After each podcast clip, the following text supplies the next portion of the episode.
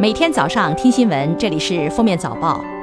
各位听友，早上好！今天是二零一九年十月十九号，星期六。欢迎大家收听今天的《封面早报》。来看今日要闻。国家统计局十八号发布的数据显示，前三季度全国城镇新增就业一千零九十七万人，完成全年目标任务的百分之九十九点七。前三季度全国居民人均可支配收入两万二千八百八十二元，比上年同期名义增长百分之八点八，扣除价格因素，实际增长百分之六点一。前三季度社会消费品零售总额二十九万六千六百七十四亿元，同比增长百分之八点二，扣除价格因素，实际增长百分之六点四。前三季度国民经济运行总体平稳。结构调整稳步推进，初步核算，前三季度国内生产总值六十九万七千七百九十八亿元，按可比价格计算，同比增长百分之六点二。今年第二十号台风“浣熊”于十八号凌晨两点钟在西北太平洋洋面上生成，早晨五点钟，其中心位于台湾岛鹅卵鼻东偏南方约九百八十公里的西北太平洋洋面上。预计浣熊将以每小时十公里左右的速度向西北偏北方向移动，强度将略有加强，逐渐向巴士海峡靠近，然后在巴士海峡附近减弱消散。十月十八号上午，第六届世界互联网大会“互联网之光”博览会在浙江乌镇拉开帷幕。本届互联网之光博览会充分体现智能互联开放合作、携手共建网络空间命运共同体的大会主题，以国际创新、未来领先、融合为定位，聚焦世界互联网最新发展趋势和前沿技术动态。十月十八号，据雅思官网消息，雅思考试从二零二零年一月起又涨价了，雅思报名费已经从几年前的一千多元涨到了现在的两千多元。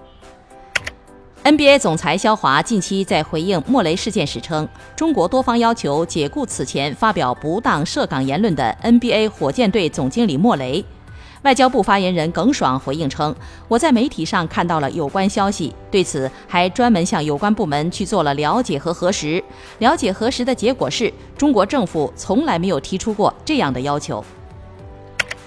下面是热点事件，据中国经济网报道。去哪儿网作为中国领先的在线旅游平台，因拒退保证金及利息，沦为老赖。生效法律文书确定的义务为由被执行人上海杜巴商务咨询有限公司归还申请人保证金十五万元，并赔偿损失两千零六十元及利息损失。由被执行人北京去拿信息技术有限公司承担上海杜巴商务咨询有限公司上述款项责任范围百分之五十以内的补充责任。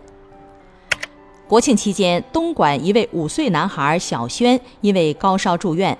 医院说是肺炎，经过治疗，小轩情况好转。之后，护士未经医生核实，重复给孩子使用地塞米松输液。被孩子的母亲李女士发现，李女士称，院方虽然承认操作失误，但始终只强调对孩子没有影响。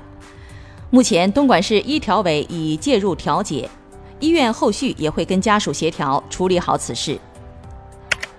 无锡梁溪区副区长说，从十八号起，梁溪区将由区安委办牵头，对辖区所有使用瓶装燃气的餐饮经营场所开展大排查。十八号到二十号，各街道社区将再展开一轮排查。二十一号起，对存在严重隐患的依法取缔；对存在十二类隐患的，要先停业整顿，整改期十天。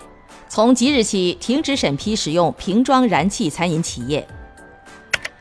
十月十六号，杭州保姆纵火案受害人家属林生斌先生的童装网店“童真一生”品牌店在淘宝正式上线。其通过个人认证微博“老婆孩子在天堂”发布上线通知。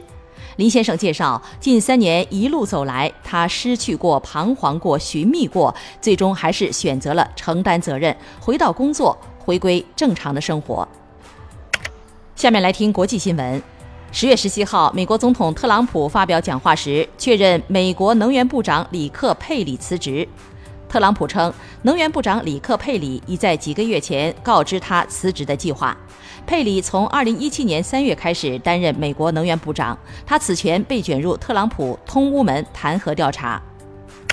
当地时间周四，历时四个小时的会晤后，美国副总统彭斯宣布与土耳其总统埃尔多安达成协议，土耳其在叙利亚东北部的军事行动将暂停一百二十小时，美国将帮助库尔德人领导的部队从边境缓冲区有序撤离。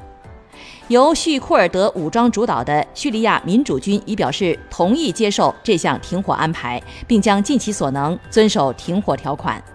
感谢收听今天的封面早报，明天再见。本节目由喜马拉雅和封面新闻联合播出。